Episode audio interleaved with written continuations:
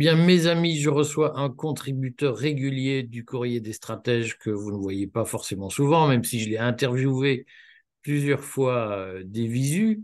Euh, il s'agit de Jean Gouachman, ou Gouachman, chacun prononce comme il veut, qui se trouve dans les limbes. Il va nous parler de la Fédération européenne. Et donc, euh, Jean, alors tu nous as fait une alerte, mais euh, le courrier en, parle depuis quelques jours, une alerte sur le projet de fédération européenne. Dis-nous ce qui te choque dans ce projet. Ce qui me choque dans ce projet essentiellement, et depuis très longtemps d'ailleurs, c'est que ce n'est pas un projet européen.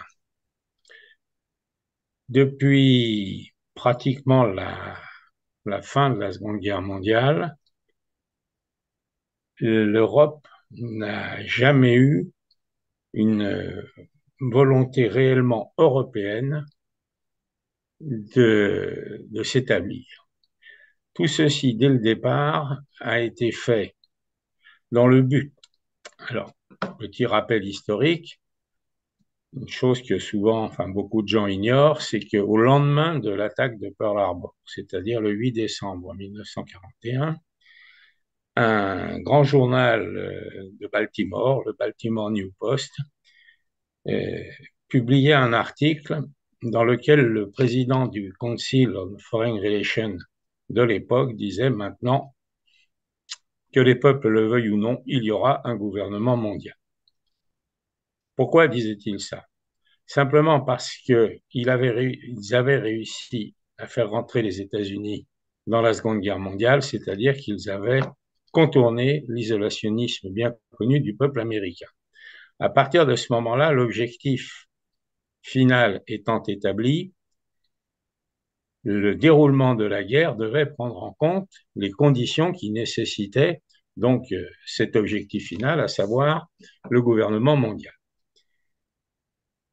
Lorsque les choses se sont précisées, l'Europe, ce qu'on appelle aujourd'hui l'Europe, c'est-à-dire la partie occidentale de l'Europe, ne devait bien sûr en aucun cas pouvoir avoir une, comment dirais-je, une association avec l'Europe de l'Est.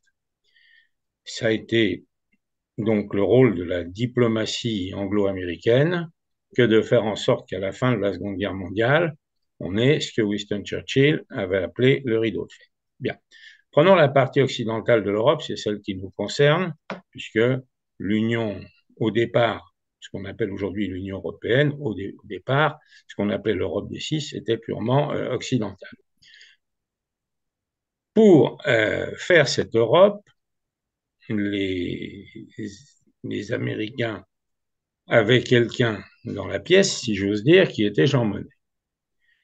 Et Jean Monnet, il suffit de lire ses mémoires, lui était bien sûr un convaincu du fait que la seule façon de faire euh, une Europe unie, dans le but, encore une fois, de considérer que ça pouvait être un, pas vers un gouvernement mondial, c'est-à-dire ce qu'on appelle la mondialisation, c'est-à-dire qu'il devait, il devait y avoir la disparition des nations.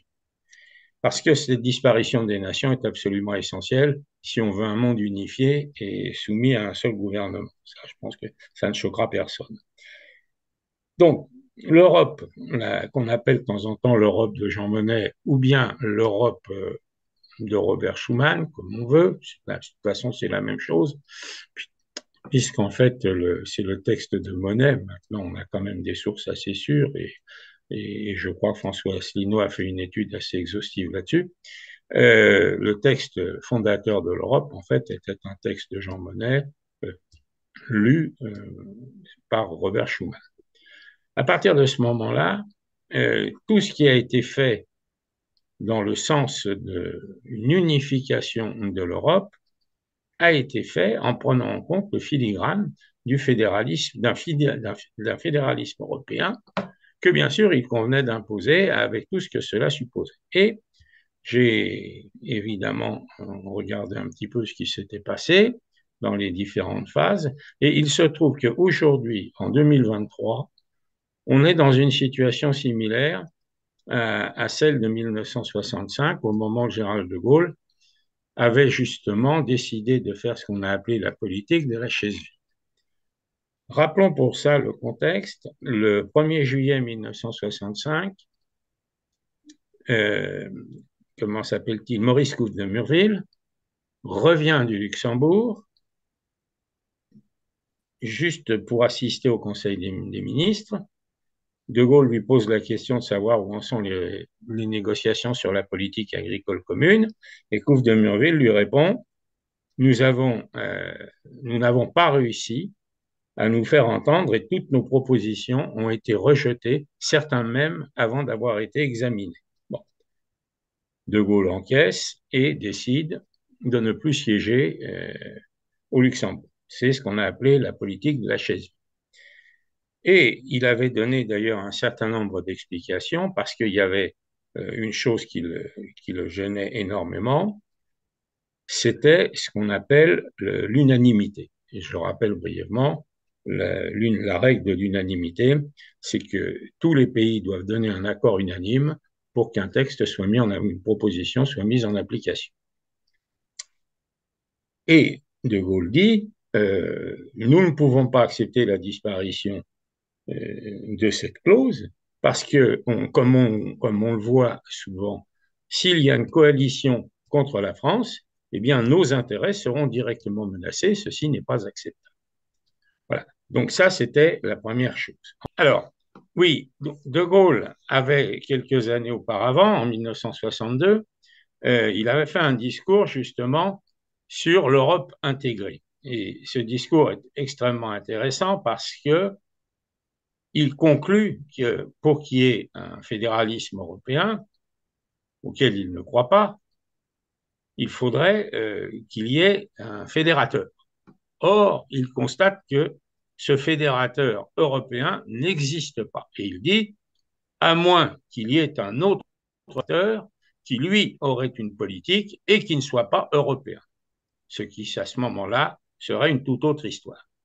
Donc, je crois qu'aujourd'hui, on est toujours dans le même schéma, sauf que le temps a passé et on pense que aujourd'hui, les peuples sont plus ou moins, comment dirais-je, rendus dociles et que ça ne devrait pas poser de problème euh, de passer donc à l'étape euh, du fédéralisme européen. Alors, les justifications qu'on nous donne quand on voit qui nous les donne, M. Van Rompuy, euh, M. Mario Monti, M. Mario Draghi, bon évidemment, aucune surprise, ce sont des fédéralistes depuis toujours, et eux veulent, voient dans le fédéralisme européen, en fait, la façon de faire de l'Europe un, vaste, un vaste espace euh, dont on ne connaît pas exactement le nom, on ne sait pas comment l'appeler, qui serait euh, sans frontières à l'intérieur et sans limite à l'extérieur, ce qui évidemment lui permettrait plus facilement de rejoindre ensuite un monde unifié de la même façon par les, par les autres ensembles. Bon, euh, ceci n'est pas acceptable. Il y a un certain nombre de problèmes évidemment qui vont devoir être contournés, notamment, comment dirais-je, au sens de notre Constitution, mais je ne doute pas un seul instant que ceux qui sont animés par cette volonté euh, mondialo-fédéraliste euh, européenne euh, n'hésitent pas une seule seconde à, franchir justement les, limites du droit constitutionnel. On en a déjà eu un, un petit aperçu en 2005, les Français doivent se souvenir, euh, le traité du 29 mai 2005 qui portait sur le projet de, constitution européenne, on l'appelait ça traité constitutionnel, mais enfin c'était la même chose, eh bien, avait été largement rejeté par les Français, avec plus de 55% des suffrages exprimés, si je me souviens bien, et ça n'a pas empêché qu'on l'a retrouvé avec un passe-passe, un, euh, tour de passe-passe constitutionnel, c'est-à-dire qu'en fait, euh, on a pu modifier la Constitution euh, sans référendum, ce qui était quand même une première dans la Ve République, et ceci nous a valu le traité de Lisbonne, qui pratiquement mot pour mot reprenait le traité constitutionnel. Dans la pratique, excuse-moi, je te coupe, mais explique-nous en quoi l'idée d'une fédération européenne, qui pourrait être interprétée comme un renforcement de l'Europe, est une idée qui est défendue porté initialement par les États-Unis Parce que ça, ça peut détruire toutes les nations européennes. Voilà. Et c'est l'objectif. Encore une fois, on peut raisonner assez simplement. La Première Guerre mondiale a vu la disparition des empires monarchiques, la Seconde Guerre mondiale, la disparition des empires coloniaux, et si possible, avant la Troisième Guerre mondiale, mais peut-être même y en aura-t-il une pour ça, on ne peut aujourd'hui rien dire de définitif, c'est l'objectif, c'est la disparition des nations. Et je pense qu'aujourd'hui, les nations européennes ne sont pas, dans leur grande majorité, prêtes à disparaître. Certains peuvent être tentés par le fédéralisme, c'est parce que simplement ils n'en mesurent pas toutes les, conséquences. Euh, concrètement, est-ce que tu penses que ce projet de fédération européenne qui est aujourd'hui porté, euh, on le sent bien, petit à petit, à la méthode fabienne, c'est-à-dire par tranche de saucisson, on ne fait pas avaler toutes les couleuvres en même temps, on y va progressivement. Est-ce que tu penses que ce projet a une chance d'aboutir? Euh, Ça présente un risque. Même si les choses paraissent encore assez éloignées, ça présente un risque justement parce que les, sociétés fabiennes dont tu parles ont quand même une caractéristique, c'est de ne jamais donner la destination du train dans lequel on nous embarque il y a une destination sur le wagon qui ne correspond pas à celle dans laquelle le train arrivera. Et là, on nous embarque en fait vers un fédéralisme européen sans nous parler des conséquences propres, notamment pour, pour, notre pays. Nous sommes quand même français, nous sommes, je crois, pour la plupart euh, attachés à notre, à notre patrie. Un, je pense que c'est un sentiment normal. Et euh, aujourd'hui, on ne dit pas aux gens ce qui va changer dans une optique fédérale. C'est-à-dire que nous n'aurons plus de souveraineté. Et quant au concept de la souveraineté européenne dans lequel on cherche à nous entraîner, là aussi, c'est typique des sociétés fabiennes. Il ne peut y avoir de souveraineté qui s'exerce s'il n'y a pas un peuple souverain. Or, aujourd'hui, et ça a toujours été le, le problème de, de l'Europe, et De Gaulle l'avait signé à différentes reprises, il n'y a pas de peuple européen. Il y a des peuples, oui, qui sont européens par nature même, mais il n'y a pas un peuple européen, c'est-à-dire une entité populaire qui prendra en compte l'avenir d'une Europe fédérale. Toi, est-ce que tu te sens très différent d'un luxembourgeois ou d'un allemand? Non, pas, pas différent, euh, comment dirais-je, au sens, euh, au sens d'un être humain, mais euh, fondamentalement différent au sens de ma culture, de mes valeurs, bien évidemment.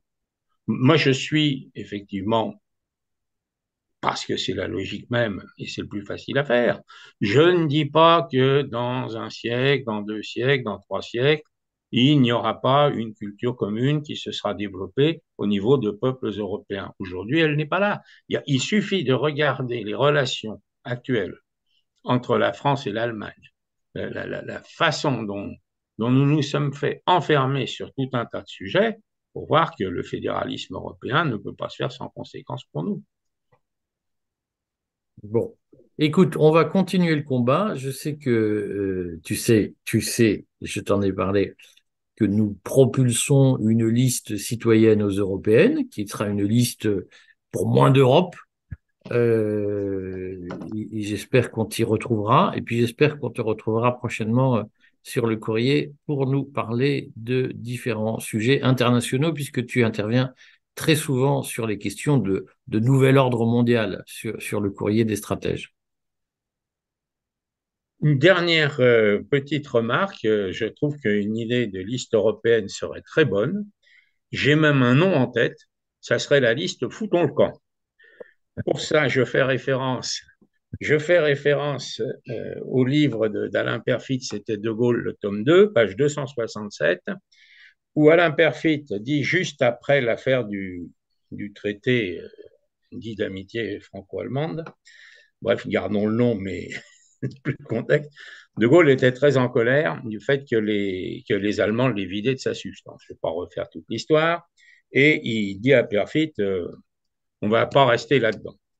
Et Perfit, tu dis, mais mon général, il y a les traités. Et De Gaulle lui répond du tac au tac, vos traités, ce sont des histoires de juristes et de diplomates. Quand un grand pays est couillonné, il dit, je suis couillonné et je fous le camp. Je trouve que ça sera un bon nom de liste. Bon, écoute, on fait un Zoom jeudi euh, pour présenter la liste qui sera diffusée sur, euh, YouTube. Et je t'y invite très volontiers parce que je pense que ta présence serait utile et importante. On fait comme ça? Avec plaisir. À très vite, Jean. Merci Eric, au revoir.